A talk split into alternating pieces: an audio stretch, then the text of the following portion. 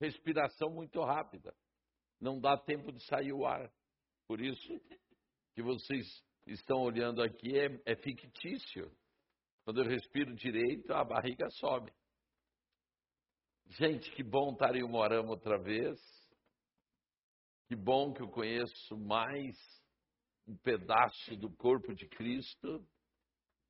Né? Eu tive o ano passado aqui em Moarama, ali na comunidade, retrasado. Ó, o Jean, Jean Franco é de lá da comunidade. O Jean, na verdade, ele era lá de Palmas. Ele é o arquiteto da nossa igreja. É. Ele era de Palmas, e daí ele veio parar em Moarama. E eu andei muito por Moarama. Por quê? Porque eu me formei em direito aqui em Moarama. Eu era oficial do Exército em Guaíra, e à noite eu vinha para Moarama para fazer direito. Então, é, as minhas ligações com o Moarama são muito grandes, né? Inclusive foi aqui que eu me formei e tudo. Então é muito bom estar em Moarama. E eu fiz uma confusão que eu publicamente quero pedir perdão para o pastor Jean. Giovanni. É Jean, é Giovanni. Meu Deus. Daí, mas o culpado da confusão está ali sentado. Jean. Por quê? Porque em um final de semana eu ia ali na comunidade e no outro final de semana aqui, ou invertido. Só que daí a comunidade desmarcou o seminário. E eu falando com o Jean, ele disse: Não, apóstolo, foi desmarcado o seminário. Eu digo: Não, mas tem uma outra igreja que me convidou para estar aí. Não, eu acho que é só a nossa e tal. Resultado: apaguei da minha agenda o seminário. Daí, faltando uma semana para o seminário, liga pastor Giovanni. Daí, tudo certo para estar no final de semana aqui? Eu digo, como assim? Aonde? Sabe aonde que eu estava, gente? Em Costa Rica. Quando ele me ligou, estava em Costa Rica.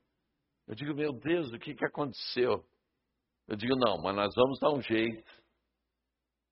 E dá para ser em dezembro, daí estou aqui para cumprir a agenda que eu tinha falhado em novembro. Tá bom? Mas na verdade eu estou aqui porque Deus queria te falar algo muito sério. Então se prepare. Vamos fazer o seguinte: vamos pegar as cadeiras e vir tudo para frente?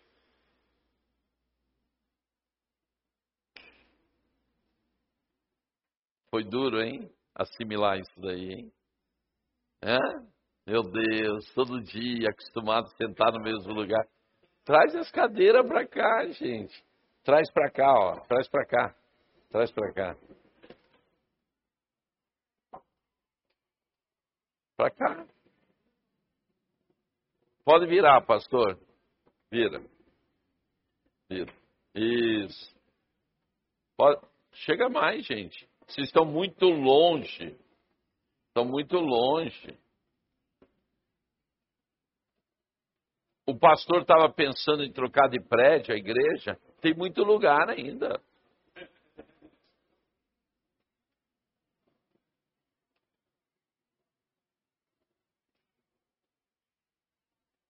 Pergunta para o teu irmão assim: por que, que o apóstolo Coraiola fez isso? vocês vão ver que nada que eu faço é à toa. Tudo que eu faço tem um propósito. Por que, que eu desmonto uma estrutura? Por quê? Porque não tem como você andar no sobrenatural com uma estrutura mental tradicional e religiosa. Ou você, e aqui que vai o problema, ou você veio para esse seminário para romper e ir para além dos teus limites naturais, ou você fez uma opção em apenas ser um assistente. um telespectador, alguém que só veio para assistir um seminário. E daí você veio no lugar errado. Sabe por quê? Porque eu não dou espetáculo. Eu vou te incomodar. Eu vim para te incomodar. Sabe aquela paradeira espiritual que você está, quase se jogando nas cordas? Pois eu vim aqui te incomodar. Sara tinha um sonho. Qual era o sonho de Sara? Ter um filho. Só que a Bíblia diz que os incômodos de Sara tinham parado. Na cultura masculina, pastor Giovanni, nós nem sabemos o que é esse incômodo. É ou não é? Que a gente não tem incômodo. Homem não se incomoda com nada. Entendeu? Deus foi sábio demais em fazer o homem como fez. A gente não precisa se incomodar com nada. É ou não é? Mas as mulheres têm incômodos. Agora eu pergunto para vocês: como que Sara vai ter um filho se ela não tem mais os incômodos das mulheres? Ela não menstrua mais. Me responda. Como? Só um? Não, gente. Aí é que você se engana. Os milagres não se iniciam do nada. Os milagres partem de algo que você tem. E ela teve que voltar a menstruar. O neném não nasceu do, do, do nada. Ela teve que voltar para os incômodos. Por quê? Porque sonhos, antes de você vivê-los, primeiro virão os incômodos. Não se realiza sonho do nada. Primeiro você passa pelos incômodos para chegar no sonho. Então, se você está esperando um mundo é, mágico, com Deus não existe um mundo mágico. Tudo é trazido ao natural através de um agente que viva no sobre natural. E eu pergunto: quem será o agente para que você viva no sobrenatural? Você sabe? Hã? O Espírito Santo não. Viu como a gente é religioso? Ou a gente põe em Deus ou põe no Espírito Santo. Diga para o teu irmão, o agente que Deus escolheu para na terra fazer as coisas é você.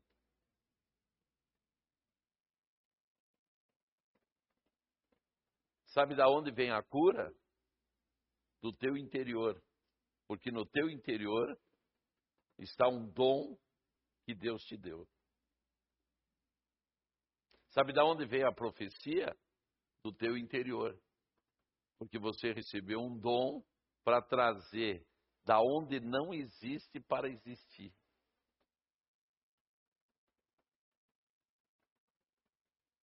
Só que nós aprendemos a ter religião e ser religiosos.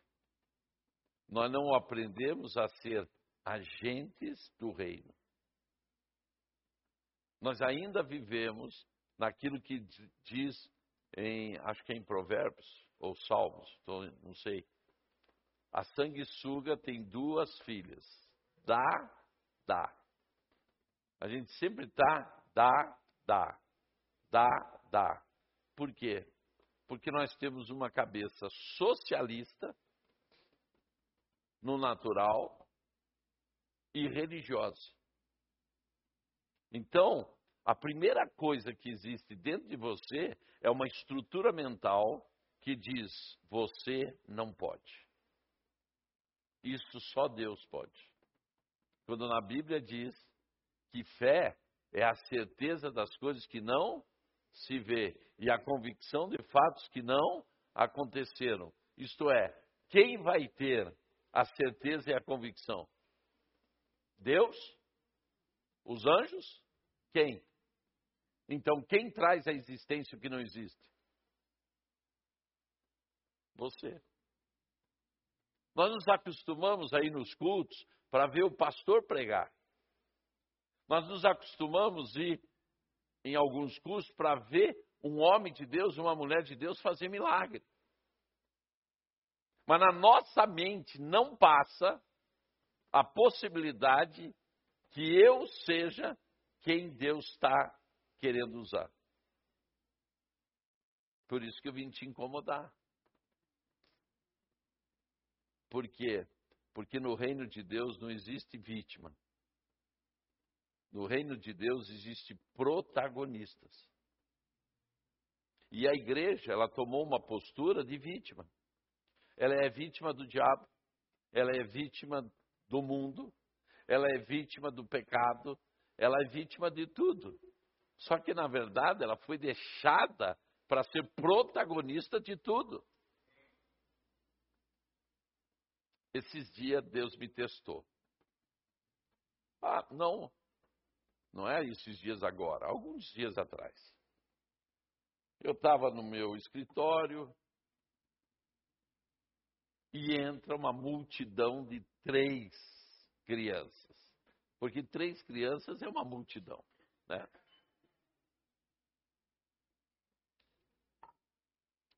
dois netos e uma prima do, do meu neto. E eles entram com uma sabiá morta na mão. Um filhote que caiu do ninho e morreu. E o Bernardo, meu neto, chega para mim e diz: Vô, você me ajuda a enterrar esse passarinho? Naquele momento, Deus falou comigo. Como que é teu nome? Teliane, como Deus fala com você? Esse é o nosso grande engano. Deus usa os anjos, que são os seus mensageiros, para falar com a gente. Mas esse é um ser que nós tiramos da Bíblia. Ninguém fala de anjos. Você já notou? Ou nós temos a visão do anjo da guarda católico, ou na igreja evangélica não se fala de anjo. A semana passada eu fiz questão de fazer uma live com um vídeo do Russell Shedd. Vocês sabem que o Russell Shedd foi um dos maiores teólogos que o Brasil teve e um dos caras que mais entendia de anjo. E tudo que eu sei de anjo eu aprendi com ele. Hoje já não, né? Já aprimorei, mas o início de tudo foi com o Rousseau Chet. E, e ele faz, e ele fala algo que todo teólogo tem um surto mental quando ouve Rousseau Chet. Ele diz que todos os dons que nós temos são operados pelos anjos, inclusive o da revelação. Quando a gente diz falei com Deus, na verdade, é o anjo que caminha junto com você que traduz a voz de Deus para você. É ele que te entrega a mensagem. Mas a gente se acostumou tanto em falar com o Espírito Santo e com Deus, que a gente acha que está falando com Deus e com o Espírito Santo. Porque a gente aprendeu assim. Por mais que a Bíblia não fale isso. Isso daí você tem esse ensinamento por causa de pregações, de interpretações. Mas o mensageiro, na verdade, que fala com você são os anjos. Como na, em toda a Bíblia você vê. Você não vê Abraão falando com Deus, Abraão fala com o anjo de Deus. Você não vê Zacarias falando com Deus, Zacarias fala com o anjo de Deus. Então, se você for ver na Bíblia, são os anjos que se comunicam com os homens. A mensagem de Deus vem através dos anjos. Então, por mais que eu te fale, Deus falou comigo, na verdade, foi Deus através do quê? Dos anjos. Então, você me liga. Você me liga e eu te atendo. Eu estou falando com você? Sim ou não? Não. Eu estou falando com o celular e o celular está falando com você. Compreenderam o que eu estou dizendo para vocês? O instrumento que Deus usa para você falar com Ele são os anjos. Mas a igreja desprezou os anjos. Não se fala de anjos na igreja. Por quê? Porque os pastores têm medo da idolatria. E o povo tem medo dos anjos. Se um anjo se materializar aqui no meu lado, o que você faria? Com raríssimas exceções, sairiam correndo por aquela porta. Por quê? Porque nós, no sobrenatural, desde que o sobrenatural seja o que eu entendo que é sobrenatural. Imagina você deparar-se com um anjo com vários olhos. Como a Bíblia diz em Ezequiel, né? Tinha tantos olhos e, e era um arco que se movia e tal. Seres viventes. Imagina você se deparar com um ser vivente, que nada mais é do que um querubim. Imagina o susto que você leva. Ah, mas não é aqueles de, de cabelo longo, loiro e tal. Não, gente. Isso daí é só figura. Na Bíblia você vai ver que os anjos não são bem assim como a gente acha que são. Então, quem falou comigo? Deus. Mas qual foi o canal que Deus usou? O anjo. E os meus dons. E Deus falou assim: é a oportunidade que você tem hoje de marcar esta geração no sobrenatural. E eu olhei para o meu, meu neto e disse assim: Bernardo, e se a gente, em vez de enterrar o passarinho, a gente orasse para ele ressuscitar?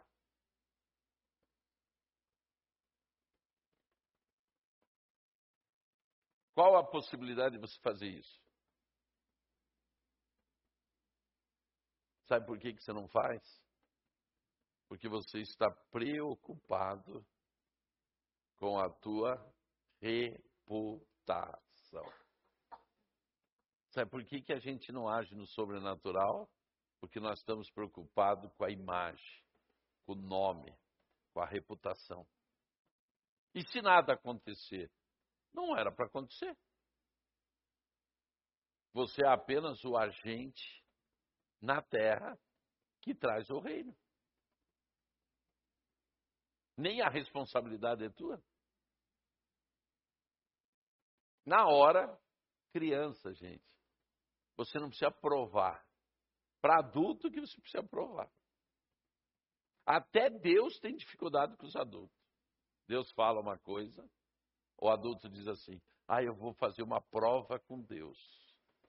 E ainda, e ainda, religiosamente usam o exemplo de quem?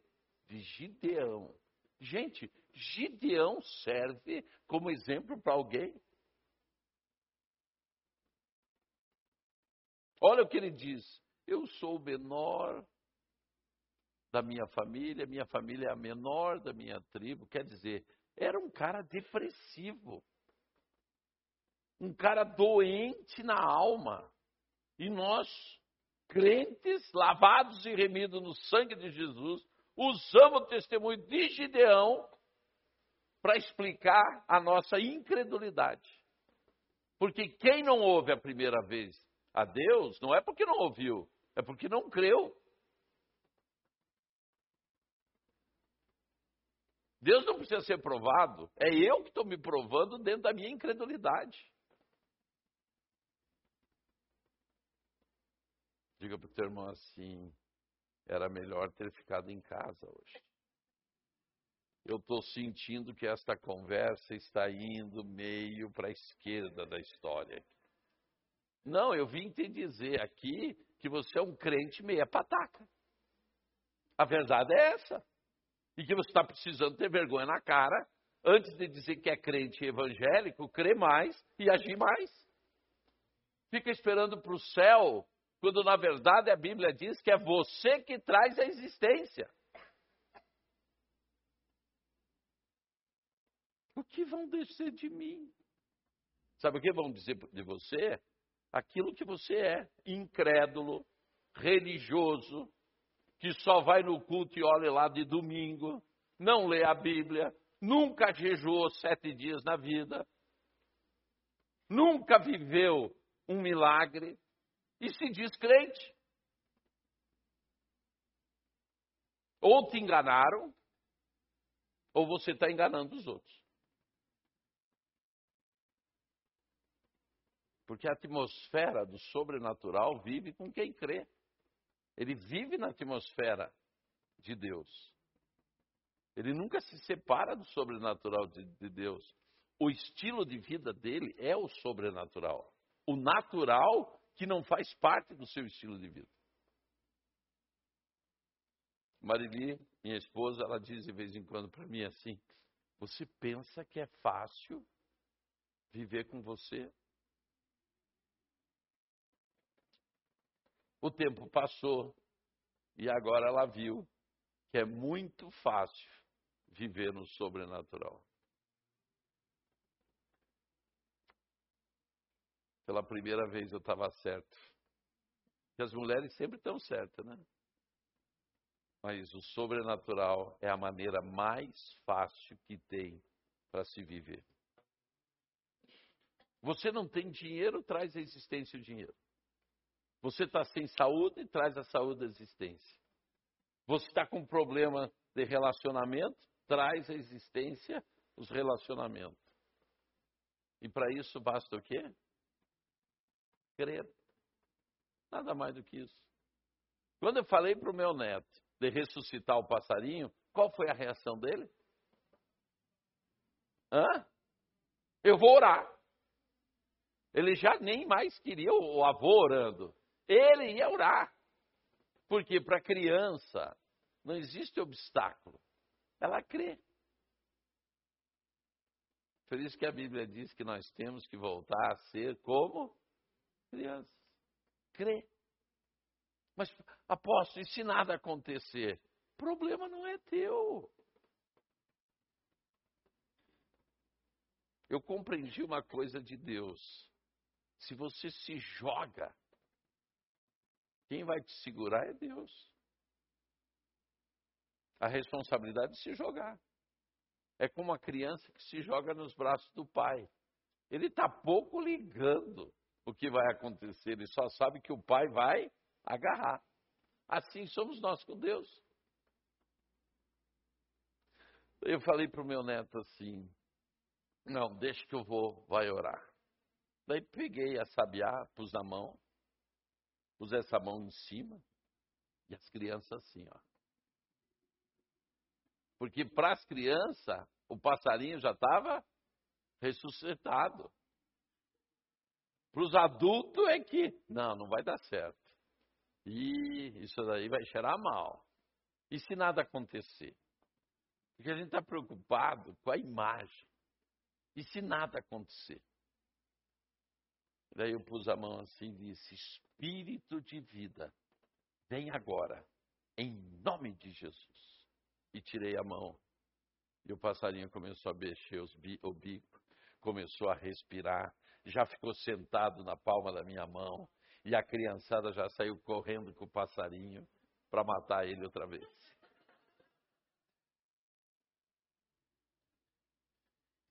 A Bíblia tem um versículo que diz assim: tudo posso naquele que me fortalece. É algumas coisas? Não é tudo, gente. Esse seminário, como que é o nome desse seminário? Andando no sobrenatural.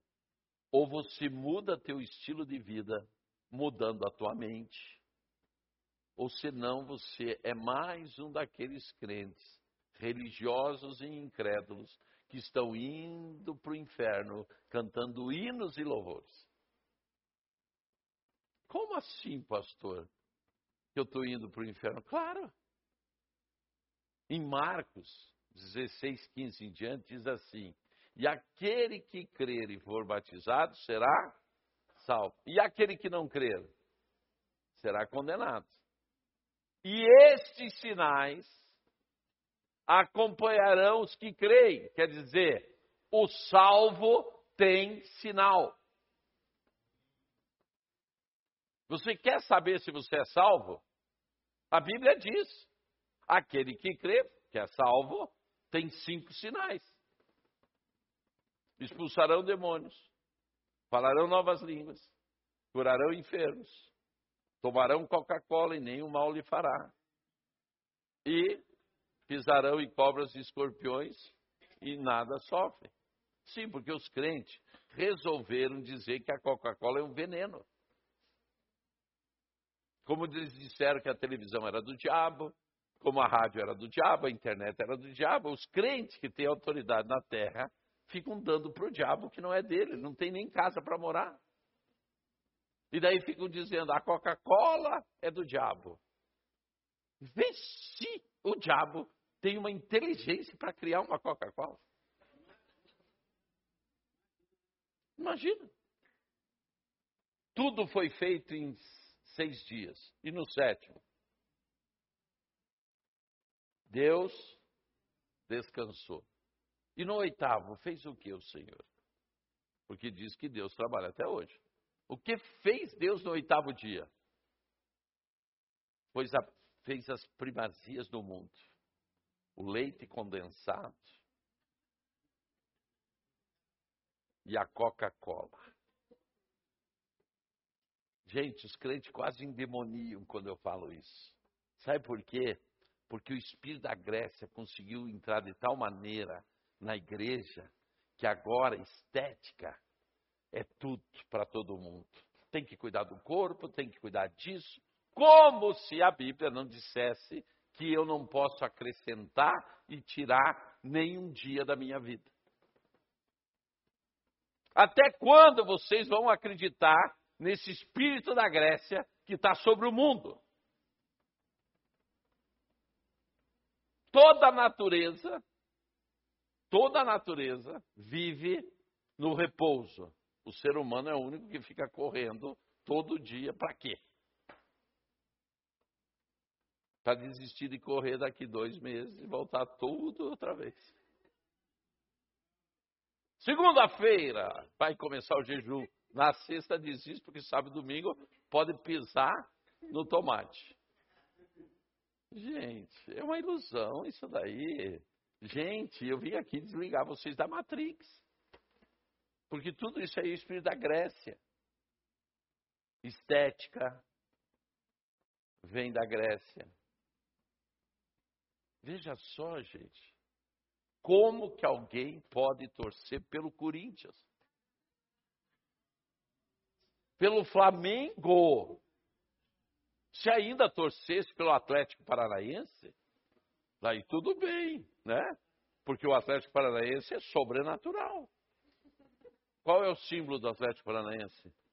O furacão. Em nenhum redemoinho foi levado o profeta. É sobrenatural o Atlético Paranaense. Entendeu? Brincadeiras à parte, gente. Quero te falar que se você é um filho de Deus autêntico, você tem o DNA do Pai. E no DNA do Pai não existe natural. Só existe sobrenatural. As pessoas querem me provar que são filhos de Deus, vivendo no natural, na incredulidade e na religiosidade. Gente, o DNA prova a paternidade de alguém. Se você é filho de Deus, você anda nos cinco sinais básicos de quem acabou de ser salvo.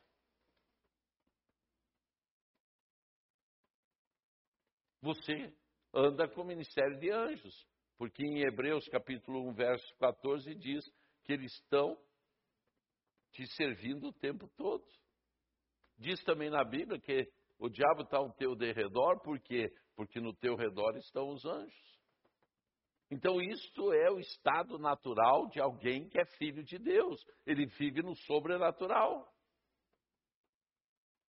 Então, você não pode mais aceitar esse evangelho raso.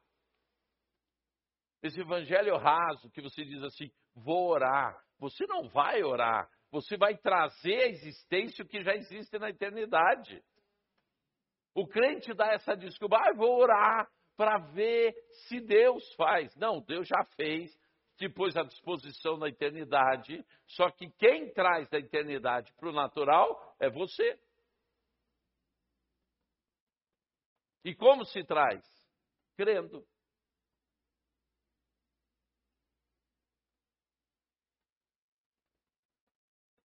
Eu morava em Guaíra.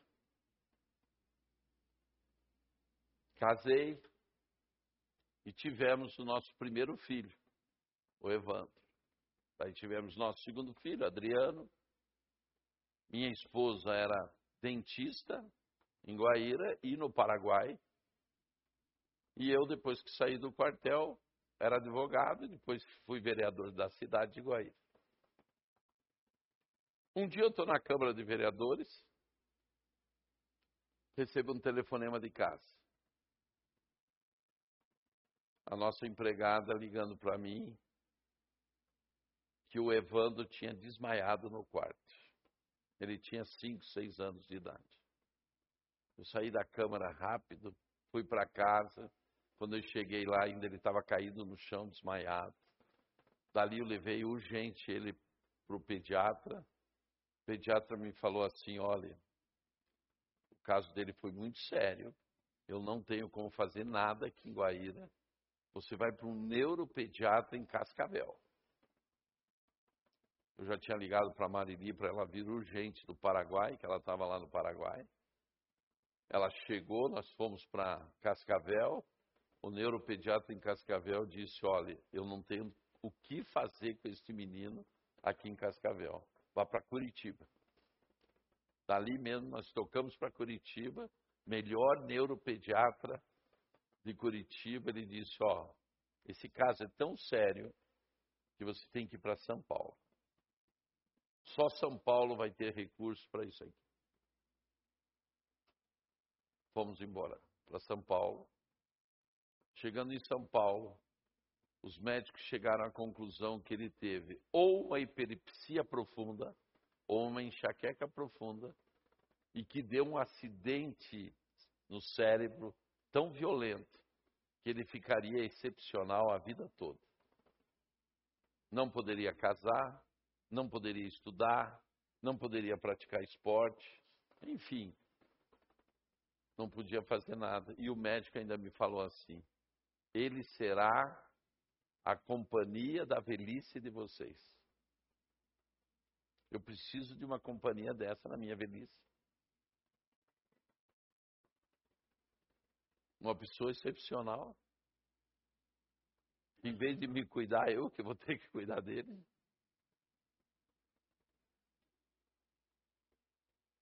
Viemos para casa, gardenal todo dia, fisioterapia três vezes por semana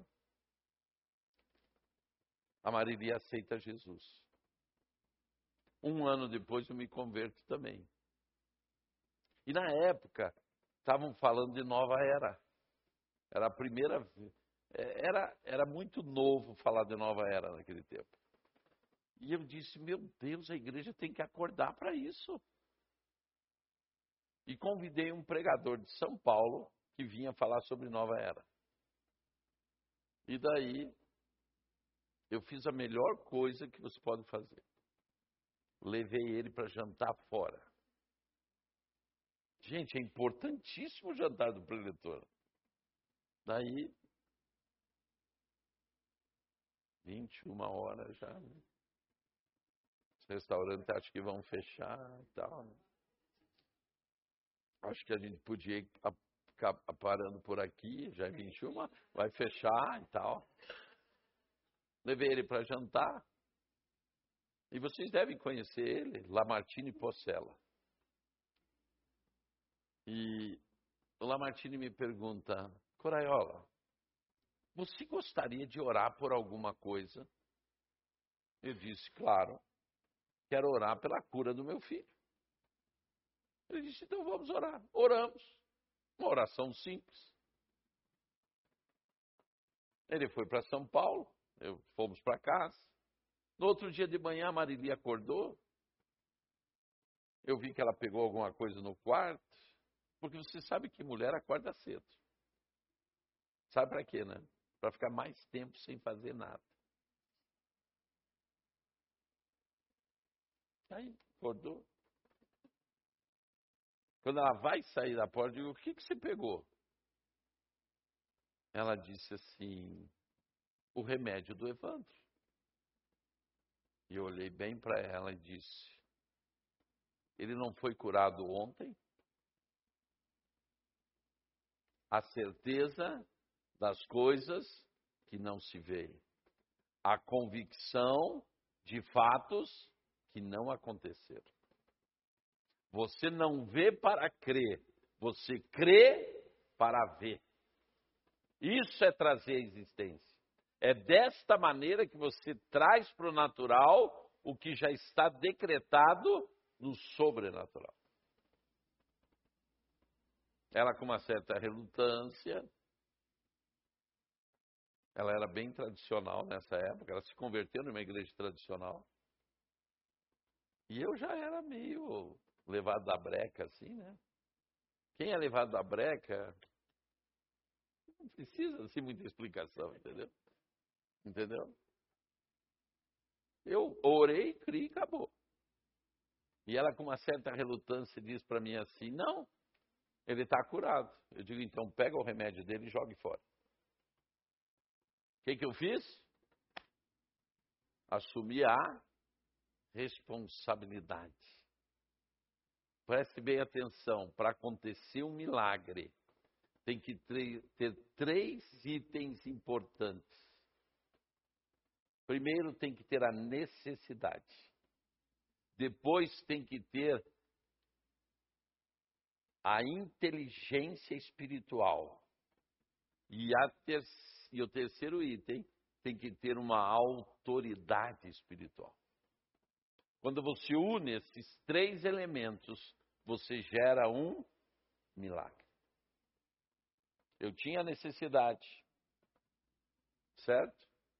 Ali eu estava funcionando na inteligência sobre é, espiritual e a autoridade qual foi? Nós oramos em nome de Jesus. Pode jogar fora o remédio. Vocês sabem o que aconteceu aquele dia com o meu filho? Ele foi totalmente curado.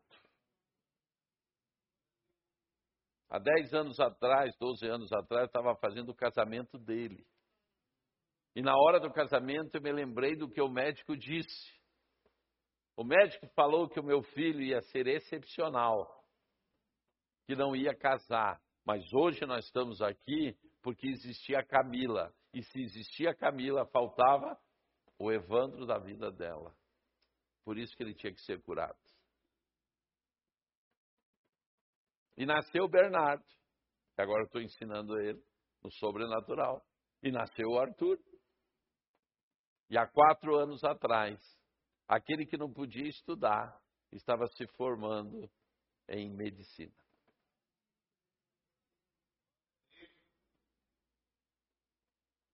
Tudo posso naquele que me fortalece. Nada é impossível para aquele que crê. Compreenderam? O que é andar no sobrenatural? É você não acreditar no diagnóstico, você não acreditar na previsão, você trazer à existência aquilo que você crê. Porque não existe limites para quem crê. Sabe qual será o teu limite? O céu. Isto é, a eternidade.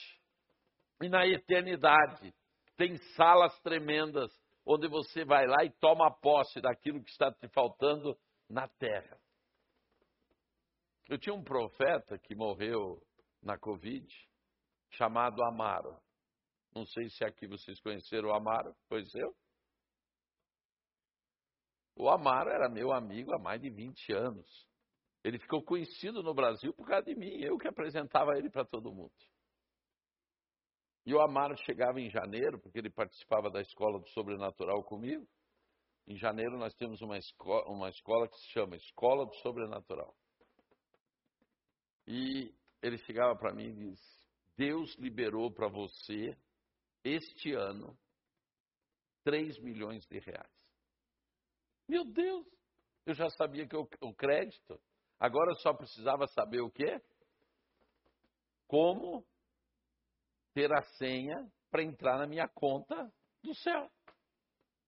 Eu já sei que eu tenho 3 milhões. Então agora eu só tenho que trazer a existência, porque já está liberado. E como você traz 3 milhões para a terra?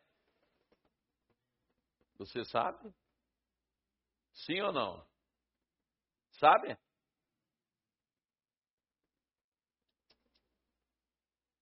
O segredo está nas ofertas. Porque o céu tem uma matemática. Tudo que você dá, você recebe 30, 60 e 100 vezes mais. Quanto que eu tenho de crédito? 3 milhões. Para eu trazer a existência, naquele ano eu tenho que dar quanto?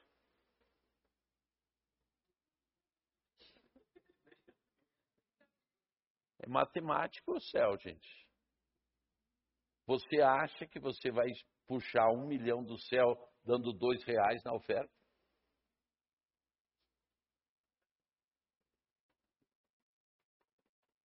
fazer as contas para você. Ah, você não sabia que funciona assim? Você que é ladrão de Deus, que não dá dízimo, então você saiba, sabe quando que você vai prosperar? Nunca. Porque a única oportunidade que você tem para ficar rico, você está jogando fora. Por quê? Porque está se satisfazendo em ficar com o dízimo de Deus. Simples. Vamos dividir por 30, que é o mínimo. 100 mil reais.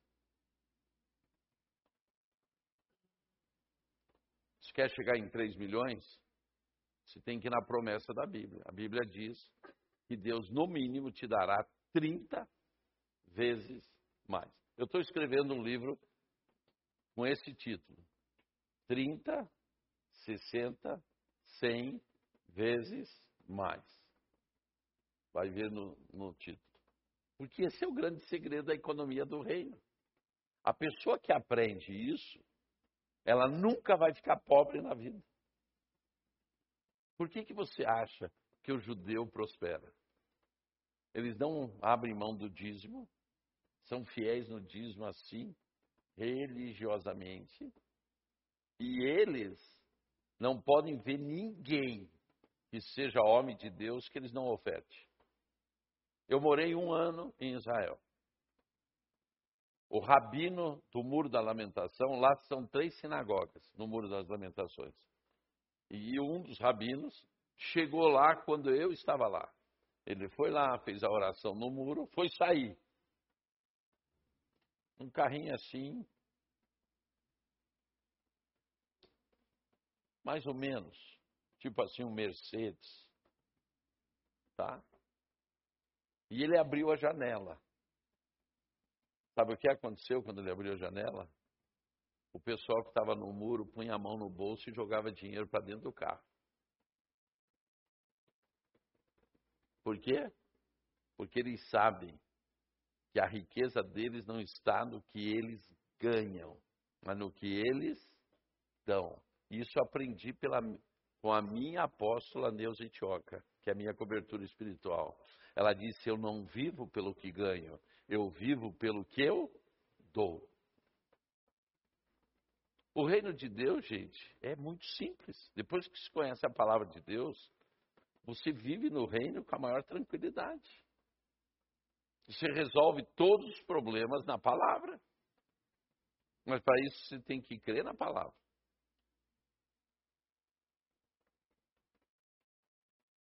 O meu filho hoje é médico. Os médicos disseram que ele não ia nem estudar.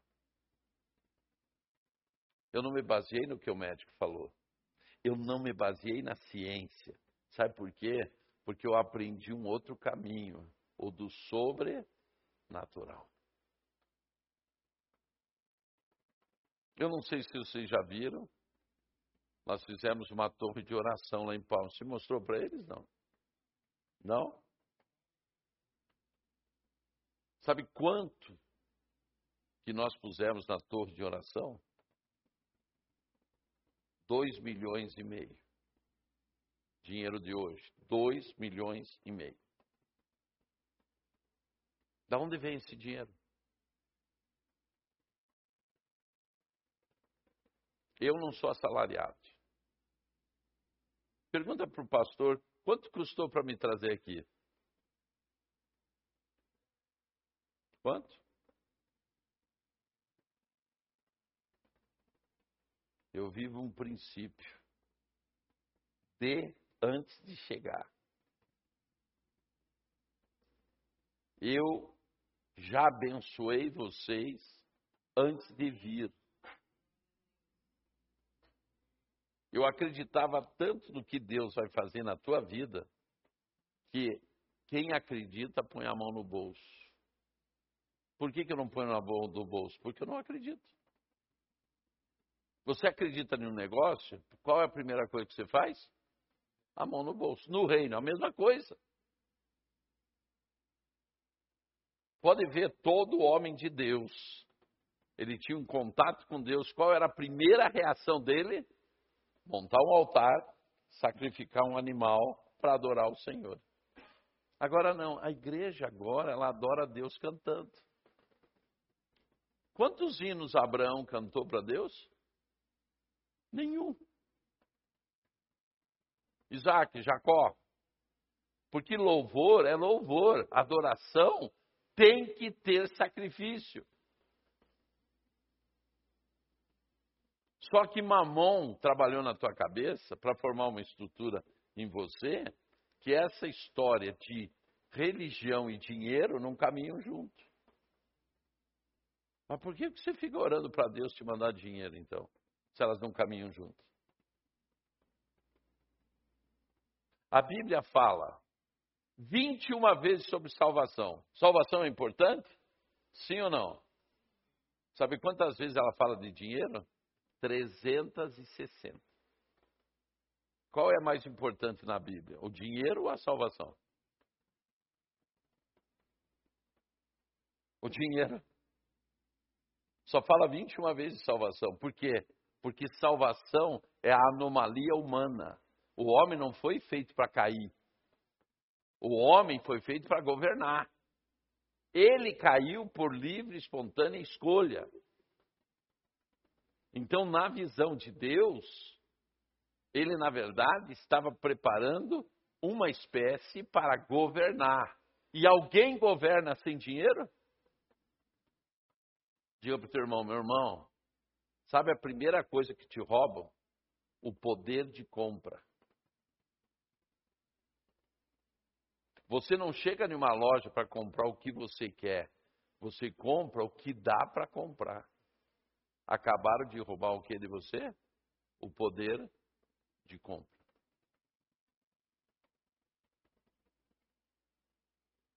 Por isso que no sobrenatural a gente caminha em três áreas que são as três áreas que o diabo atua: relacionamentos, finanças e saúde. Se você conseguir governar essas três áreas no sobrenatural, sabe quando que o diabo te visita? Nunca.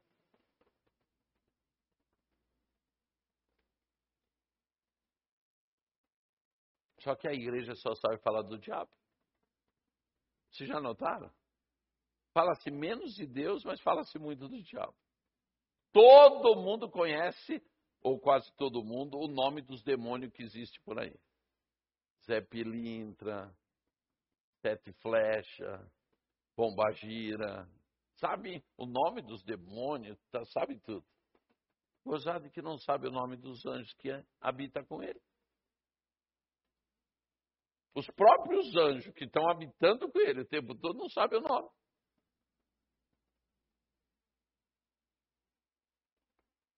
Por quê? Porque nós aprendemos a viver uma religião e não uma vida com Deus. Diga para o teu irmão, meu irmão, Deus não está na igreja. Deus está em você. Ele deixou de habitar no templo há muito tempo dois mil anos. Quando ele optou em habitar em você, veio o que para você? Sabe o Deus que fez o universo? Sabe o Deus que fez os anjos? Sabe o Deus que fez as baleias, os cordeiros, que fez tudo isso? Ele resolveu, com todo esse poder que ele tem, habitar em você. E por que que esse poder que está dentro de você não se manifesta na tua vida? Sabe por quê? Porque para esse poder se manifestar, você tem que crer. Olha para tua mão. Sabe quem está nessa mão? Os cegos que não enxergam, os mudos que não falam, os paraplégicos que não andam, os mortos que não ressuscitaram. Está tudo na tua mão aí. E por que essa mão não está fazendo nada? porque ela está sendo amputada por causa da tua incredulidade. Diga para mim, mas apóstolo, como que o senhor, falem para mim, como que o senhor chega aqui falando essas coisas para gente? Porque é só eu olhar para a carinha de vocês. Vocês têm cara de religioso. Vocês têm cara de frequentador de igreja, mas que não oram. Hum. Não jejuam. Só leem a palavra de vez em quando. Como que vocês querem andar no sobrenatural?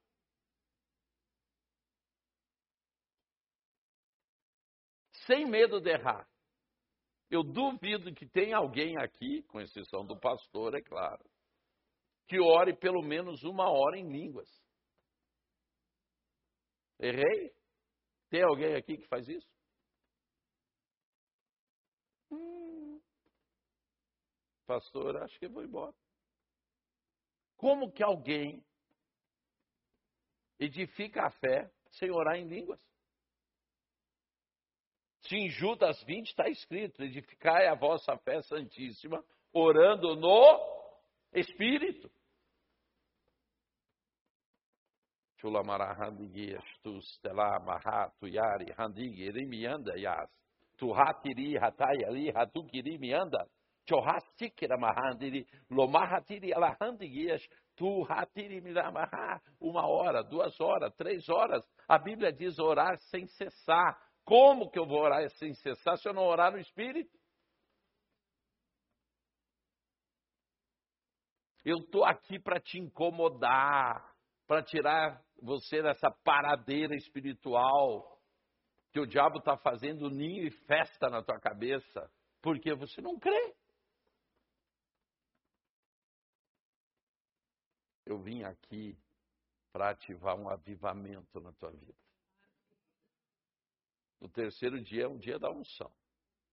É o dia de ativar o poder de Deus. Mas como chegar na unção e na ativação do poder se você está ali, ah, vida, ah, diga. Ah. Claro, porque a igreja, em geral, hoje só prega caráter e alma. Sabe por que está pregando caráter? Porque o povo não está convertido. Porque você não precisa pegar caráter para quem é convertido.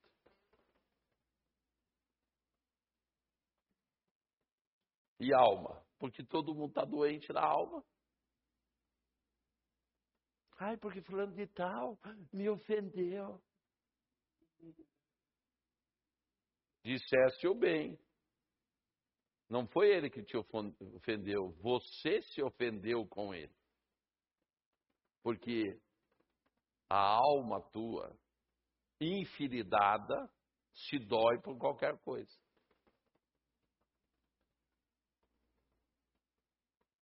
Diga para o teu irmão, é o primeiro pregador que eu vejo falar comigo dessa maneira. Claro, está precisando abrir o mar. E o mar, antes de se abrir, precisou três dias de vento. E o mar se abriu. Por quê?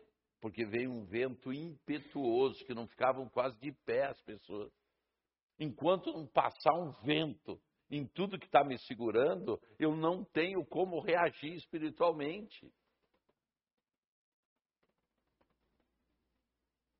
Deus me mostra, gente, como estão a, a situação da vida das pessoas. Eu conheço um avivado de longe. Só no olhar eu já sei se a pessoa é cheia do poder ou não. E vocês estão assim, ó. Ai, se o mundo acabasse de um monte era melhor, a gente não precisava nem deitar. Vocês estão fracos espiritualmente. Eu sinto isso. Está faltando poder na vida de vocês, gente. Enquanto eu estou ressuscitando gente, vocês estão fazendo o quê?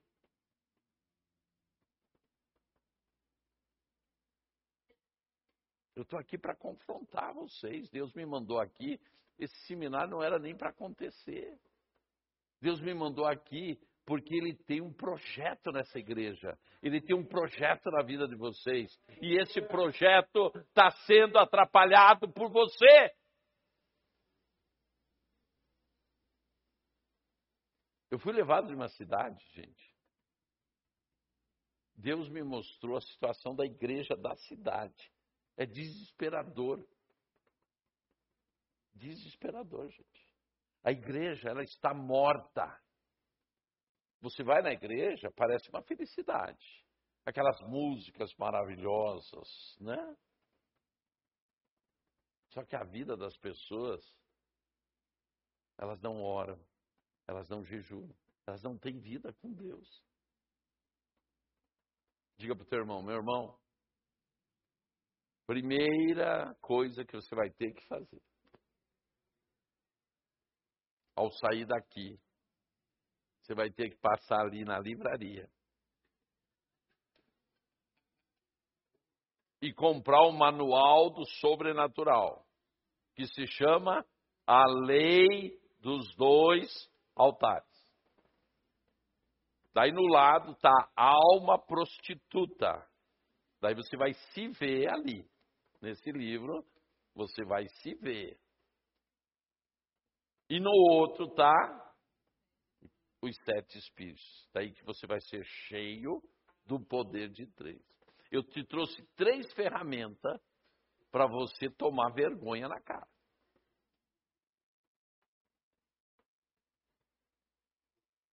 Depois o povo fala para mim assim, pastor: ai, a pregação dele é tão boa. É porque o povo gosta de apanhar. Eu não gostaria de uma pregação dessa. Eu não gosto nem de fazer, que dirá de ouvir. Mas essa é a situação da igreja. Gente, a igreja está morta. Só que Deus não está morto. Daí ele manda uns loucos que nem eu para ressuscitar essa igreja. O perigo é o pastor me convidar. Mas já que ele me convidou, vou fazer o que Deus manda fazer, né? Então por que, que você vai ler esses livros? Porque eu vou embora daqui dois dias. Como ninguém se manifestou, acho que eu não veio mais também aqui, né? E se pelo menos eles dissessem assim, ah, eu vou dar mais uma chance para vocês. Daqui dois dias eu vou embora. Tá bom, eu volto. Já que vocês insistem, eu volto. Então, quando eu for embora, quem vai continuar ministrando com você? Eu, através dos livros, e você vai entrar no YouTube, vai apertar, vai se inscrever, vai apertar o sininho, e todos os dias, às 11 horas da manhã, para quem não pode às 11 fica gravado, você vai assistir a nossa live. Foi assim que o pastor me conheceu. Com as lives do YouTube. E ali eu, ó, pego mesmo. Então você não vai terminar o seminário daqui dois dias, você vai continuar. Tem gente que fica maratonando no meu canal. Diz, apóstolo, o que, que eu vou fazer da minha vida? Tomar jeito, tomar vergonha na cara, virar crente.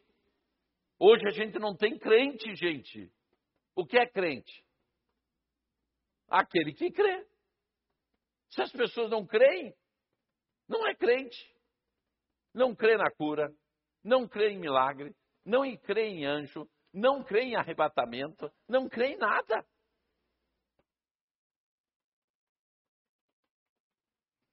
Se eu te contar, vou me provocar, vocês me provocaram.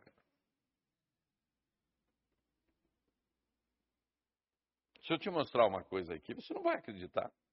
Você não crê. Ó, gente, para quem não conhece a nossa torre, 24 horas aberto para o povo orar. Quatro andares a torre. Quero já te convidar para você ir lá. Mas eu vou te mostrar outra coisa aqui. Vocês sabem o que é isso aqui?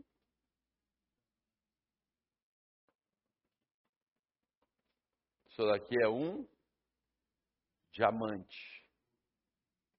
Pergunta: da onde veio esse diamante? Da onde? Do céu.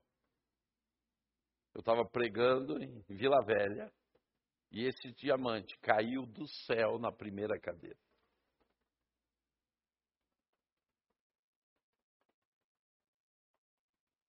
Eu sei que na tua mente você está. Eu não acredito. Mas se você vai no centro espírita e um pai de santo fala alguma coisa, como você ia antes, você acreditava. Agora, um homem de Deus não pode te mostrar uma coisa dessa, porque você é incrédulo e não acredita que Deus faz. Mas do diabo, a gente acredita. A gente acredita que o diabo fez isso com uma pessoa, que o diabo fez aquilo. Agora, quando Deus faz, eu não acredito. Você pensa que é só esse?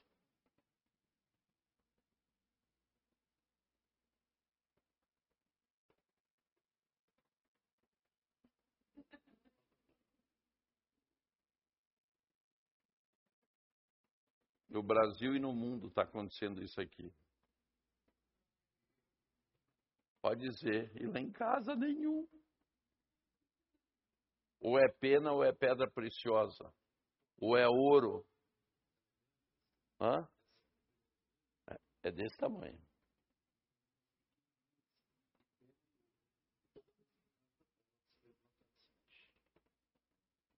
Eu creio. Então, gente, isso está acontecendo. Por quê? Porque nós estamos próximos de um avivamento. Está vindo o penúltimo avivamento do mundo. É uma pena para aqueles que estão acreditando que Jesus está voltando, né? É porque não leram na Bíblia que ainda tem dois avivamentos pela frente. Então, está vindo o penúltimo avivamento que se chama os filhos de Deus. conhecido também como a Igreja Gloriosa. Vocês vão ver muito evidente, a partir agora de, desta década, muitos sinais, milagres, maravilhas, coisa tremenda, porque é esse avivamento da Igreja Gloriosa.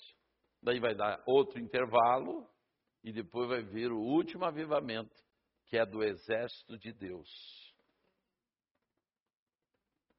Amém? Gente,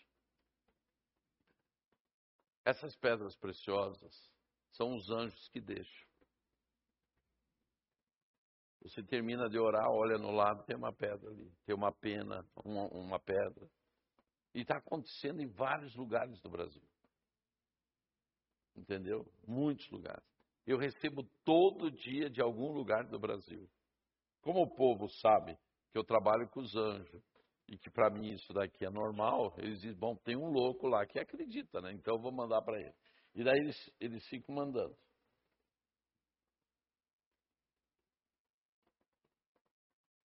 Mas eu quero te mostrar uma outra coisa. Para você ver o que é viver no sobrenatural. Eu tenho uma casa na praia, lá perto de João Pessoa, na beira da praia. E eu andando assim, um dia, eu cheguei, falei com meu anjo ministerial. Eu tenho um anjo ministerial principal, que se chama Matael. Eu tenho um pessoal, que se chama Elion. Eu tenho mais dois ajudantes de Matael, que é escudeiro dele, Abissai e Abissaú. Eu tenho um querubim, um serafim, que caminha comigo. Quando eu ministro, é, as pessoas começam a queimar, que se chama Moriá. E eu tenho um, um, um anjo de milagres, de pedras preciosas e tudo isso, dessas coisas anormais, que se chama Emanuel. E eu passeando na praia, e os anjos estão com a gente, né, o tempo todo. Eu falei para o Matael assim, Matael, você sabe que eu não gosto de pescar. Tem gente que é apaixonado em pescar. Eu não gosto de pescar. Ficar ali, gente, sendo mordido pelos mosquitos, esperando a boa vontade de um peixe, ah, não é para mim. Não. Fica mais barato na peixaria. Ai, mas é tão gostoso, então eu prefiro ir na peixaria. Mas daí eu disse, vou, vou fazer algo diferente. Matael, eu gostaria de pescar um peixe, mas sem vara, sem anzol, sem linha. Eu quero estar na praia e o peixe vai se chegar e vai se entregar para mim. Por que, que vocês estão rindo? Esse risinho tem um nome: incredulidade. O ser humano é assim. Quando ele não acredita, ele chama ou de ou ri. É, né? Falei. Naturalmente. Ora, se os anjos me ajudam a curar câncer, ressuscitar gente, é, fazer paraplégico andar, não pode trazer um peixe para mim?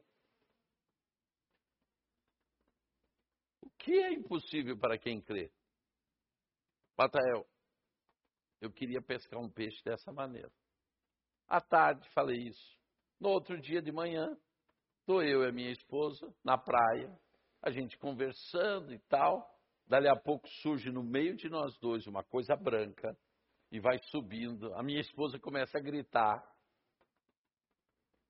E dali a pouco o peixe fica em cima da água põe a cabeça de fora, olha para mim e fala: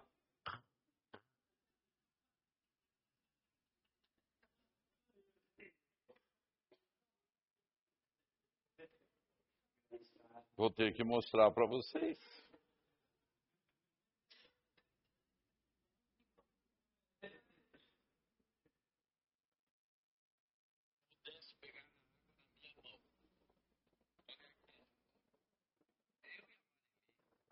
Dentro da água, O peixe veio e parou na minha frente. E tá aqui, ó.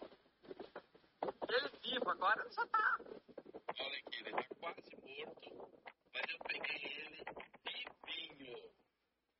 Dá uma olhada. Eu acho gozado que vocês acreditam que Pedro jogou, É pescou um peixe e tinha uma moeda na boca. E hoje não pode viver isso. Sabe por quê? Porque a gente crê em uma Bíblia histórica. Você não crê em uma Bíblia na tua vida. Você crê em um livro de história. Você acha que Daniel falava com o anjo lá, mas não fala mais. Você crê que Pedro pega um peixe lá, mas agora não. Eu só estou te mostrando essas coisas. Eu não precisava te mostrar. Para você ver como que você age. Eu peguei esse peixe dessa maneira. Pescada branca, que não dá na praia, só em alto mar. O melhor peixe que tem no Nordeste é a pescada branca. E no outro dia eu estava fazendo o peixe ao arroz de piqui. Alta classe. Estão entendendo, gente? A certeza das coisas que não se veem e a convicção dos fatos que não aconteceram. Eu já te falei de uma cura sobrenatural. Eu te falei do peixe.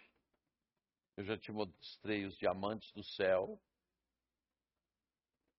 E se Deus quiser, vocês vão começar a achar pedras preciosas aqui. Eu fui em Pato Branco, eu preguei em Pato Branco, dez pedras caíram durante o seminário lá. Mas por quê? Por quê? Por quê? Porque todos creram. E a gente traz à existência o que a gente crê. Dez pedras e. Vocês estavam lá, vocês viram? Eu fui para Chapecó, lá também. Uma criança, gente, não tinha achado pedra, chorando. Daí os pais disseram para ela assim: fica tranquila, quando se chegar em casa, o anjo deixou para você a pedra. Chegaram em casa, ouviram um barulho no quarto. Quando a criança foi no quarto, uma pedra desse tamanho. Querem ver a pedra? Sim ou não? Sim, porque eu tenho testemunho, eu tenho filme, eu tenho tudo, porque senão o povo não acredita. Em vez do povo dar glória a Deus e acreditar, não, o povo, o povo fica assim. Será que isso é verdade? Não! É que só quando o diabo faz que você acredita. Deus não pode fazer. Vocês já notaram como que a gente é para Deus? O diabo faz tudo com a gente e a gente crê que ele faz. Mas se Deus fizer, a gente não acredita. A mente da gente está tomada pelas trevas. E você se diz crente. Você acredita mais no diabo do que no que Deus faz. Não, porque o diabo foi lá em casa e fez isso. Desde quando que a casa de um crente o diabo pode entrar? Se está entrando é porque não é crente. Na minha casa ele não entra. Por quê? Porque eu unjo a casa, porque nós oramos, porque nós mantemos no fogo. Agora é claro, se a tua casa é uma geladeira, o diabo pinta e, borda lá dentro. Vou te mostrar. O que, que eu falei que eu ia mostrar? Pedra do menino. De Chapecó. Deixa eu ver aqui.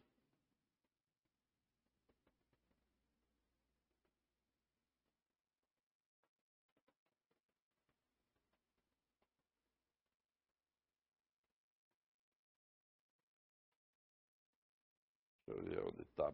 Aqui.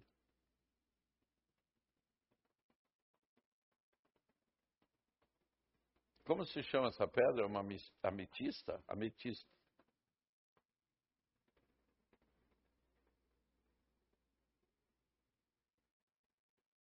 tudo, diga comigo, tudo posso naquele que me fortalece. Bom, aconteceu alguma coisa. Eu raramente vou para o médico. Mas a minha esposa estava preocupada com esta pinta aqui.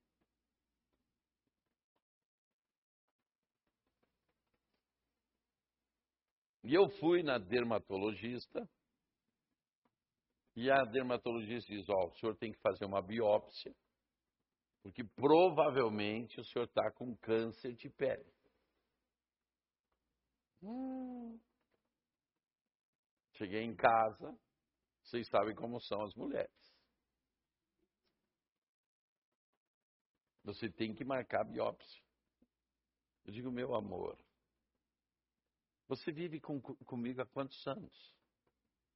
Será que você não sabe que eu vou resolver isso de outra maneira? Ela disse: então tá bom. Eu primeiro acredito em Deus, depois acredito em você. Se você me diz que vai resolver de outra maneira, resolve. Falei com meu anjo, Elion, meu anjo pessoal, o que cuida de mim. Elion, por favor, resolve esse problema aqui. Daí, dias depois, isto aqui foi a solução que o anjo deu. Parece que foi feito laser. E simplesmente a minha pedra, a, a minha mancha foi curada. Sem fazer biópsia, sem fazer nada. Sabe por quê? Não existe nada na face da terra que não possa ser mudado. Por quê? Porque em você está manifesto glória de Deus. E quando você põe essa glória para funcionar, tudo é possível.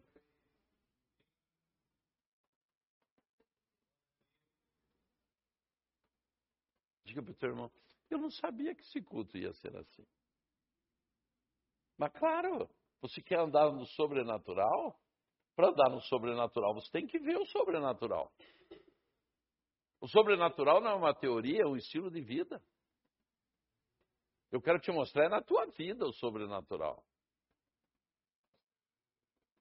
Vocês já acreditaram ou ainda não? Estou precisando mostrar mais coisas.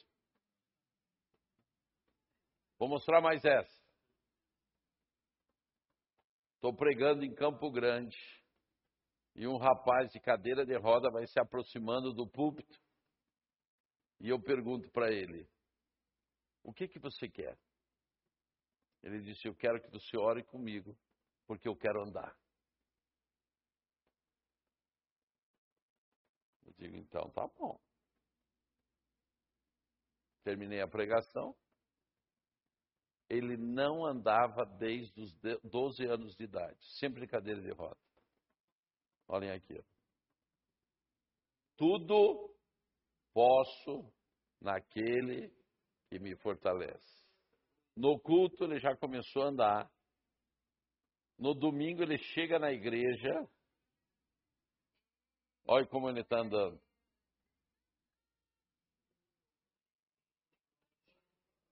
E na quinta-feira, ele está na aula de jiu-jitsu. Gente, eu não vivo o evangelho raso. Eu, eu vivo o evangelho do reino. E no evangelho do reino a gente vê o resultado. E o resultado é para agora. Fica 20 anos orando e nada acontece. Não, gente. Não é assim que funciona o reino de Deus. Nós não temos tempo para perder na terra. A coisa tem que acontecer hoje. E como que acontece? Porque eu vou trazer à existência o que ainda não existe no natural, mas já existe no sobrenatural, isto é, na eternidade. Agora eu pergunto para vocês: só eu posso fazer isso?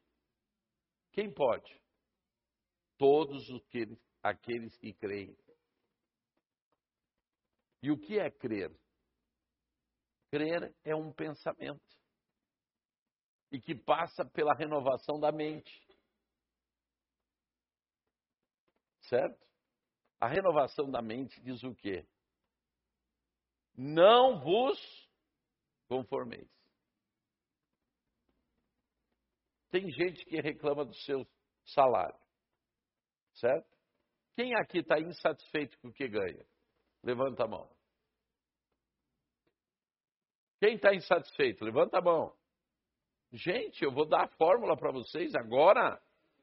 Vocês não querem ganhar mais? Então eu vou te dar a fórmula. Como começa a renovação da mente? Não vos conformeis. Sabe por que, que se ganha o que está ganhando? Porque você está conformado com o que ganha. Não está? Então eu vou te falar. Amanhã você vai chegar no emprego e vai pedir a conta. Todo passo de fé tem que ser dado por você. Enquanto você não estiver inconformado, você não toma atitude. Você se acomoda no que está. Sabe por que, que ainda você não foi curado? Porque está acomodado no remédio. Sabe por que, que tua vida financeira está como está? Porque você está acomodado na pobreza e na miséria. Sabe por que, que a enfermidade ainda não saiu? Porque você acha muito esforço em crer na cura. Então, a renovação da mente precisa de uma atitude chamada o quê? Inconformismo.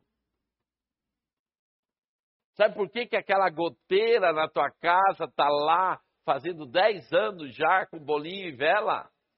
Porque você está conformado que no dia de chuva pinga. E você ficar. Os homens são especialistas em se conformar com a situação. As mulheres não. As mulheres têm uns bichinhos assim que elas fazem os homens se movimentar. Vocês já notaram, né? E mulheres, vocês estão muito mansa com o marido de vocês. Vocês têm que ser mais violenta ainda. Tirar eles desse conformismo.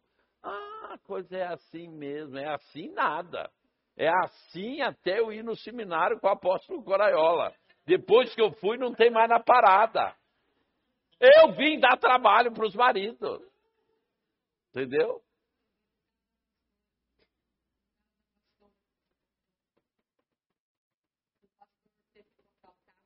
Ah, não, isso eu vou contar depois. Não, essa história é maravilhosa. Daí, gente, você tem que se conformar. Primeira coisa, você vive o que você suporta.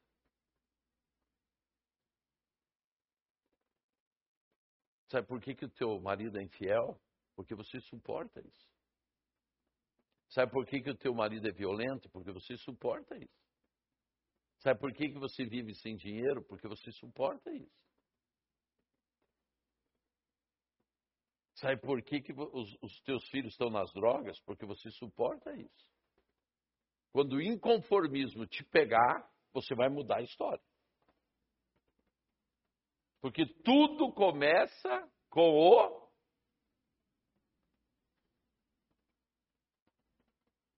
Bonitinho, né? Isso aqui é, isso é coisa de mulher.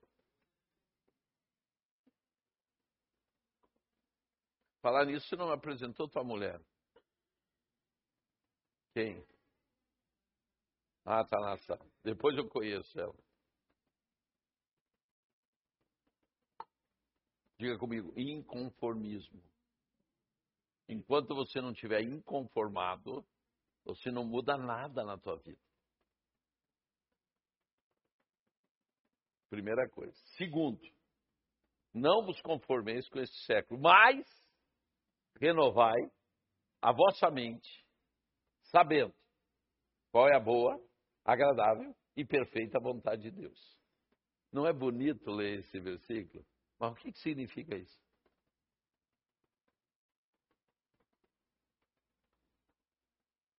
Primeira coisa, você tem que descobrir qual é a vontade de Deus na tua vida. Quantas pessoas estão com a gente na internet? Hã? 58 pessoas. Uma salva de palmas, gente. E aí? Quantas pessoas estão? Online. 58 aqui. Hã? 10, já são 68 online, hein? Tem uma igreja fora da igreja. Uma benção. E eles vão ser muito abençoados. Gente, a primeira coisa que você tem que compreender para você gerar alguma coisa é saber qual é a vontade de Deus. Eu queria, eu queria falar com uma pessoa que é recém-convertido, menos de um ano de convertido. Vem cá. Como que é o teu nome? Rick. Fica aqui. É, uma pessoa que é já convertida há cinco anos. Pelo menos cinco anos de conversão. Tem aqui? Pode vir aqui. Vocês vão ver coisa tremenda. Tem o microfone? E eu quero uma pessoa que tem mais de 10 anos de convertido. Estamos aparecendo bem no vídeo, hein? Está aparecendo? Quantos anos? Mais de 10 anos. Pode vir aqui, pessoal. Coisa linda. Veja só, recém-convertido. Salva de palmas para ele cinco anos, mais de dez anos. Agora vamos fazer uma pergunta simples. Qual é a vontade de Deus na tua vida? Por sinal, você é o único que pode errar. Você pode errar, porque você é recém-convertido. O que Deus quer de você? Qual é a, o centro da vontade de Deus na tua vida?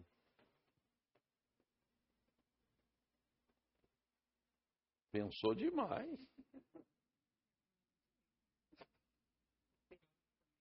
Mas, gente, vocês estão na igreja. Vocês estão na igreja e não sabem o que Deus quer da tua vida? Não, gente.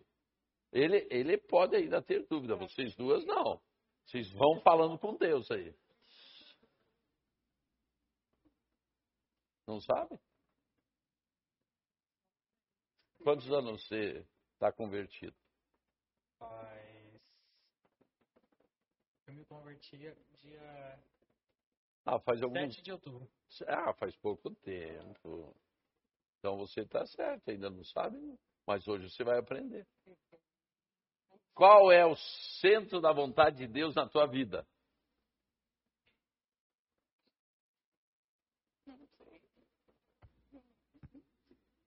Fazer vocês viram como não importa o tempo que a gente é convertido e a gente não sabe o que Deus quer da gente? E a grande maioria dos crentes estão nessa situação. Por isso que a igreja está como está. Porque nós estamos sem norte, nós não sabemos para onde ir. É ou não é? O que Deus quer de mim? É o centro da vontade dele, eu tenho que saber. Aonde? Pode falar. Hã? Deus não está nem preocupado com isso. Porque a preocupação de Deus não é salvar o homem. A preocupação de Deus é governar a terra. Porque a ordem dada por Deus foi o quê? Crescei, multiplicai e governar a terra. A salvação é uma medida que Deus fez para o homem voltar no rumo e cumpriu o que ele pediu: governar a terra. a gente dá importância para a salvação porque nós estamos em um campo de concentração e nós não vemos a hora de sair do campo de concentração. Para nós, o que é mais importante? Ser salvo. Mas você acha que o céu funciona por causa da tua salvação? Não. O céu está preocupado em que existe uma terra para ser colonizada e estabelecido um reino. É como a gente só fala de salvação e a igreja só sabe pregar sobre isso, pode ir qualquer igreja, só pregam sobre salvação. Nós não preparamos as pessoas com 10, com 5 anos para saberem o que elas vão fazer. Porque a gente só explica que tem que evangelizar. Quando nós deveríamos estar ensinando os crentes a governar a terra. Compreenderam? Então, qual é o centro da vontade de Deus? Também não. Também não. Gente, aonde vocês acham que está escrito na Bíblia o centro da vontade de Deus.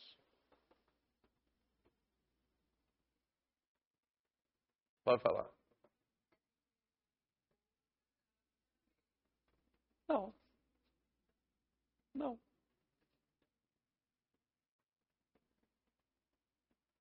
Aonde está escrito na Bíblia, gente? O centro da vontade de Deus. O que ele mais quer de você. Gente, não pode estar em outro lugar a não ser no centro da palavra de Deus. Não é o centro da vontade de Deus? Está escrito aonde? No centro da palavra de Deus. E qual é o centro da palavra de Deus? Meu Deus! Diga para o teu irmão, a coisa está ficando pior cada vez. Não, é para você ver eu sou teu teste de fogo. É para você ver até onde você é crente. Não sabe nem o centro da Bíblia. Isso daí é matéria de escola dominical de primeiro ano. Ah, tá errado. Também não. Qual é o centro da Bíblia, gente? Salmo 118, verso 8. O que, que diz aí? Não, essa tua, essa tua linguagem aí não está boa. Hã? É do aplicativo, mas não está boa. Vou mandar trocar. Essa é melhor a contemporânea corrigida. Contemporânea corrigida.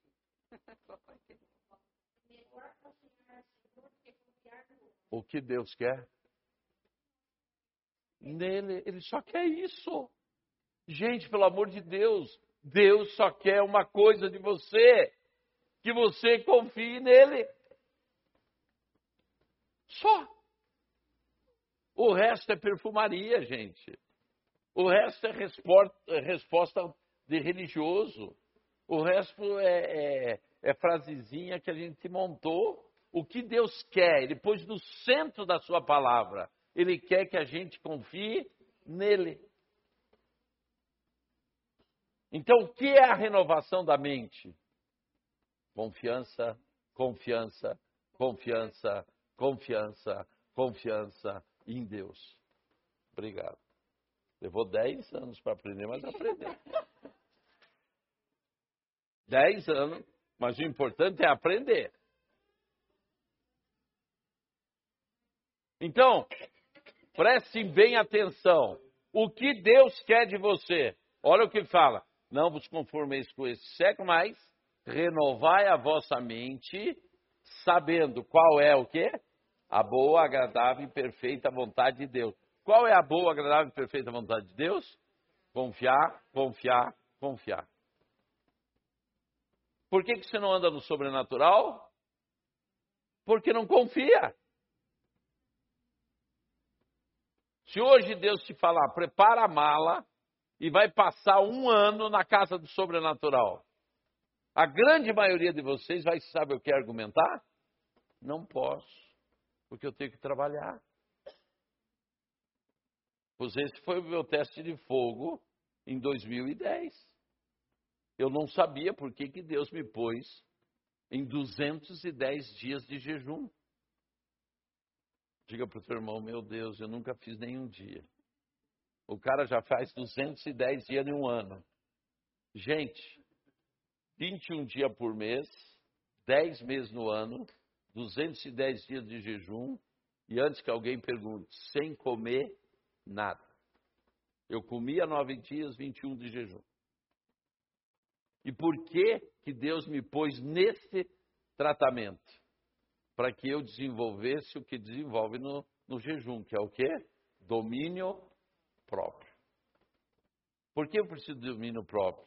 Porque confiança em Deus, eu preciso me dominar para confiar. Senão, não confio em Deus. Porque senão, o Deus que está dentro de mim, chamado eu, é mais forte do que o Deus que eu creio. E Deus chega para mim e diz assim: Eu quero que em 2011 você faça um ano sabático. Sabe o que é um ano sabático? Um ano sem fazer nada. Sem ganhar nada depender do que a terra te der.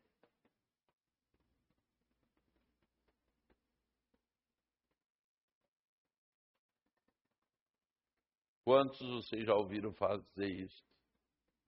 Raríssimo. Mas isso está na Bíblia. Israel tinha que fazer isso de seis em seis anos. E por que, que eles foram presos para a Babilônia? Porque ficaram 490 anos sem obedecer isso. Por isso que ficaram 70 anos que eles não fizeram o ano sabático, eles fizeram como ficaram como escravo na Babilônia. Porque o que é descansar no Senhor? O que é estar na dependência de Deus? É confiar em Deus. O fundamento para você andar no sobrenatural não é conhecer a Bíblia. Não é orar, não é jejuar. O fundamento é você confiar em Deus. Como que você vai fazer algo se você não confia em quem está pedindo para você? Chego para Marili, porque você sabe que ouvir a Deus é fácil. O duro é contar para a mulher. Chego para Marili, eu chamo ela de menininha. Digo, menininha, Deus me falou algo. Quando ela ouve, Deus me falou algo, ela já sabe que a coisa é violenta. Agora ela não liga mais, mas antes era difícil para ela. Eu disse: Deus pediu para mim um ano sabático. Ela olhou para mim e disse: E nós vamos viver do quê? E eu respondi para ela: aquele que manda paga a conta. Você confia em Deus nessa dimensão? Obedecer a Deus e saber que Ele paga a conta? Isso é confiar em Deus. A obediência que ele falou lá, ela é consequência de quanto você confia em Deus. Por que, que os que não dizimam, não dizimam? Porque não confiam em Deus. Por que, que os que deveriam dar oferta não dão a oferta? Porque não confiam em Deus. Não confiam no quê? No Deus da multiplicação. Eles não confiam no que eu falei para vocês aqui, de 30, 60, 100 vezes mais. Por não confiar na palavra, eles não vivem o melhor da terra. Agora imagina um ano sabático, um ano sem trabalhar, sem fazer nada, dependendo do que Deus mandar.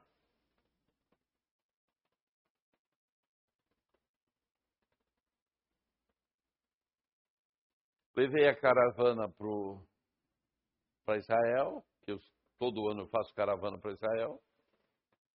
Me despedi deles. Fiquei alguns dias para organizar minha ida para Israel. E daí dava tempo de ir para a praia.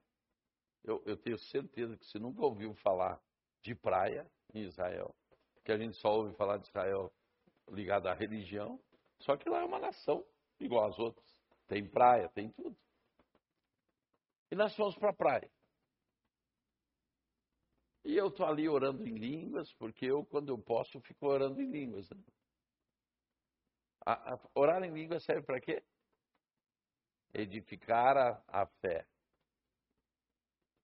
Quem quer andar na fé tem que edificar a fé, orando em línguas.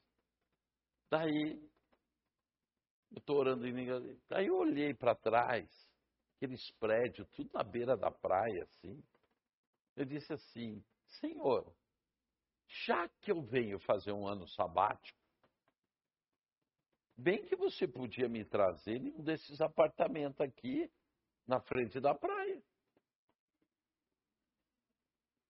Não é um ano sabático? Não é um ano sabático? Eu preciso ter fé para pedir para estar em um apartamento daquele ali, é a mesma fé que eu tenho para ficar a 10 quadras do mar, a 20 quadras, a 30 quadras. É que nem os crentes que dizem, ah, eu estou orando para o Senhor me dar um carrinho. A fé que tem para comprar um carrinho é a mesma fé que tem para comprar um carrão. O que muda é, o valor do dinheiro, mas a fé é um. O que, que é a fé? O que, que é a fé? Um pensamento. E custa caro pensar. O problema é a mente. A tua mente diz assim: é, não vai dar. E você não vai conseguir. Não, não é para você não. E você acredita nas mentiras da mente, porque a mente está ligada na alma. E a alma, com certeza, está doente. Por isso que você tem que se converter e se libertar e curar a alma. Daí, falei com Deus e virei para o mar outra vez, estou orando em línguas, a Marili dá um grito. Ai! Eu olho para trás, digo, o que, que foi, Marili? Ela disse, um peixe me mordeu. Aonde? No peito do pé. E o pior você nem imagina. A minha aliança caiu na água. Daí, ó. Forte, atlético. Nadador de milhas. Entendeu? Nem que seja em sonho, né? Mas eu digo, para onde você está que eu vou mergulhar para achar aliança. E quando eu estou mergulhando, Deus fala comigo. Hoje fiz com você uma aliança neste lugar. Meu Deus! Achei aliança? Não, ficou com ele. A aliança ficou com ele. Em março chego lá, entro numa imobiliária. Eu não falo inglês, eu não falo francês, eu não falo russo. Só falo esfaradite. Vocês sabem o que é esfaradite? Espanhol. Ani Lomedaber. Evrite. Evrite é hebraico. Não falo hebraico. Mas entrei no imobiliário, falando português, e disse, por favor, vocês teriam um apartamento para eu alugar? O dono da imobiliária, que era russo, olha para mim e diz: momento. Manda vir o carro, me põe dentro do carro, começa a rodar, para em um prédio do lado de trás, subimos no 14 andar. Quando eu abri a janela, onde eu estava? Na frente onde a aliança caiu na água. E nesse lugar horrível, na frente do Mediterrâneo, eu tive que me submeter um ano naquele lugar. Acordar todo dia com aquela imagem, aquele mar verde. É repugnante. É terrível. Diga para o teu irmão, para viver isto, você tem que confiar em Deus. Você não precisa outra coisa, você tem que confiar em Deus. Gente, não é fé, eu estou falando em confiança. Para você obedecer a Deus, você tem que confiar nele. Fé é outra coisa. Fé é a certeza das coisas que não se vê e convicção dos fatos. Isto é, fé é trazer a existência que não existe. Agora, se Deus te manda fazer uma coisa, você precisa o que fazer? Confiar. Vivi um ano. Dali eu fui para dez nações diferentes, pagando passagem aérea, pagando hotel, pagando comida, pagando tudo. Não me faltou um tostão em Israel, não faltou para nenhuma viagem, não faltou para os meus filhos, que os dois estavam em faculdade paga e três financiamentos de carro, não faltou um tostão em momento nenhum e eu não pedi nada para ninguém. Apenas confiei em Deus. Esse é o meu segredo, gente.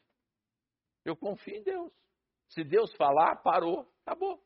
Eu não preciso ouvir a segunda vez. Eu não vou fazer prova com Deus. Eu confio, acabou. Mas não existe mais para quem confia.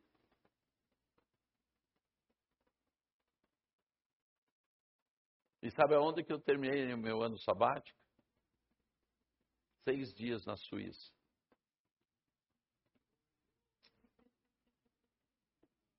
Descendo aqueles montes com neve, comendo catarata de chocolate. Assim, coisa difícil. Você provará o melhor da terra a partir da hora que você confiar em Deus. Mas, pastor, o senhor tinha dinheiro guardado? Tinha, nada. Eu nunca tenho nada. Porque tudo que eu ganho, eu dou. Eu nunca tenho nada. Eu apenas tinha uma coisa: confiava em Deus. Então, o que a confiança te leva?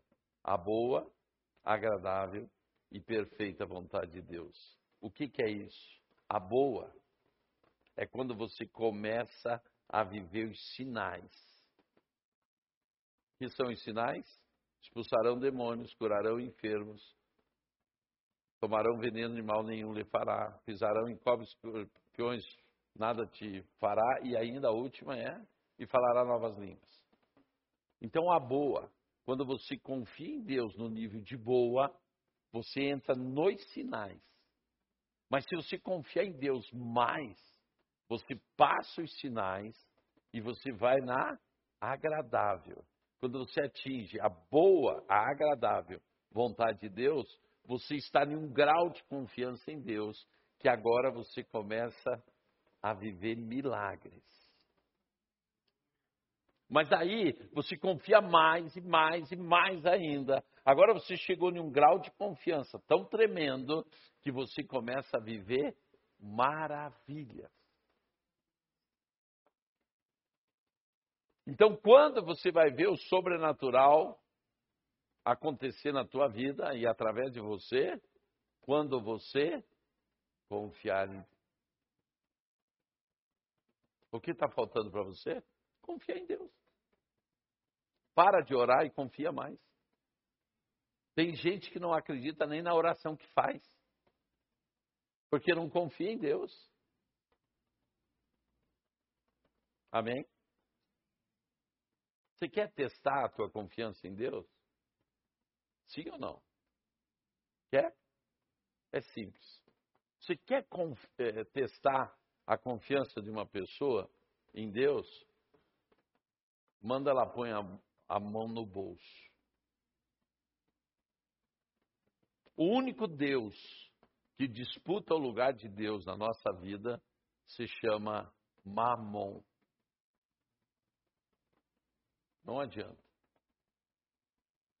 Jesus avisou: não tem como servir dois senhores. Ou você serve Mamon, ou você serve a Deus.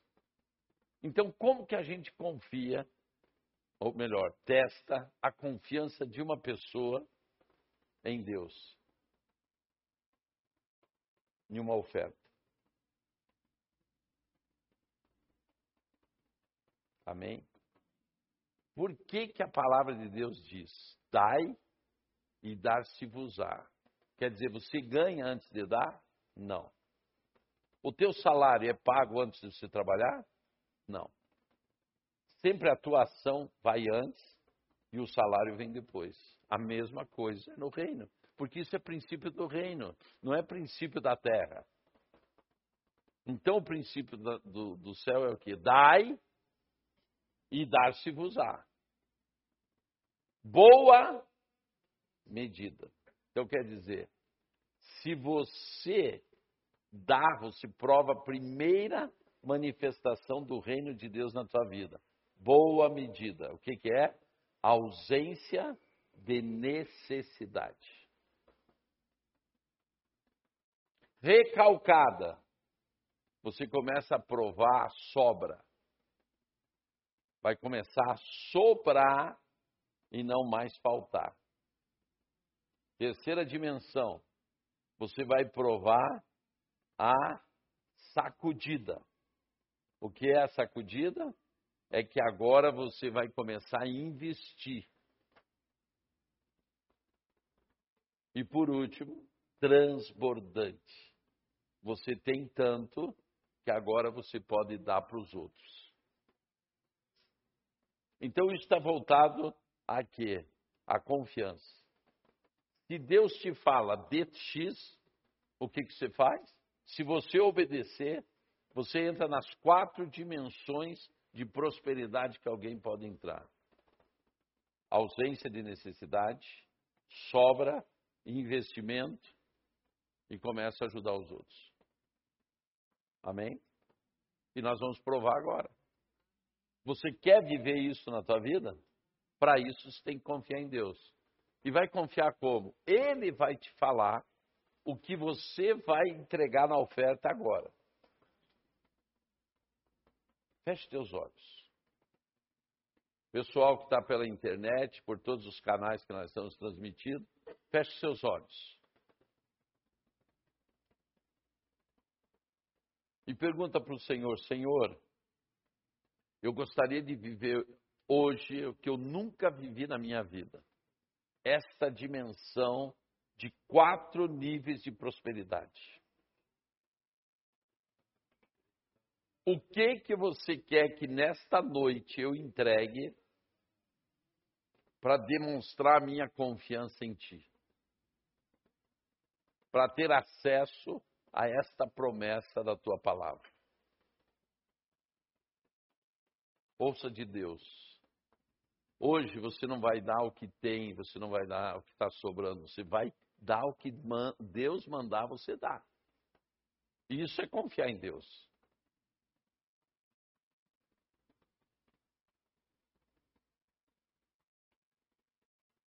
Como que você vai fazer? É simples.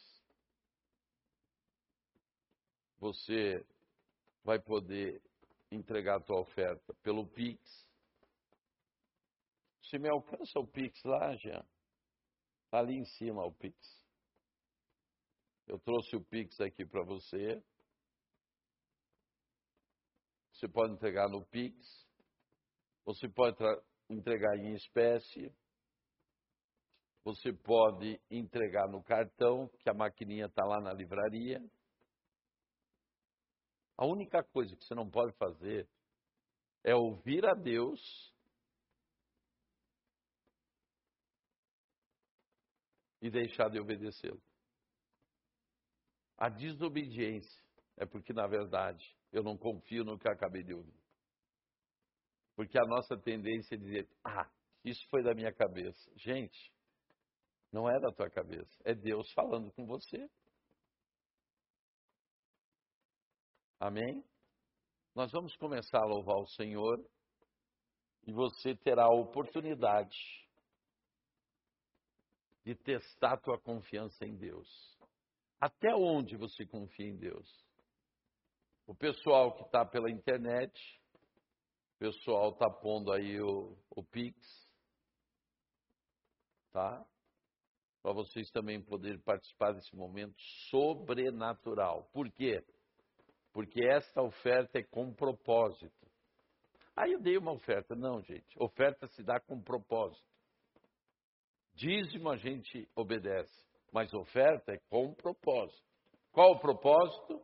Que você viva a dimensão das quatro unções de prosperidade. Amém? Então, agora é só obedecer a Deus. Vamos louvar o Senhor. Quem precisar, o Pix está aqui. E vocês vão me contar daqui alguns dias ou meses o que aconteceu nessa noite na tua vida. Por quê? Porque você creu? Não, porque você confiou em Deus. Crer é outra coisa. Eu estou falando de confiança. Você ouve de Deus e obedece a Deus. Lá na, na livraria ela está com a maquininha.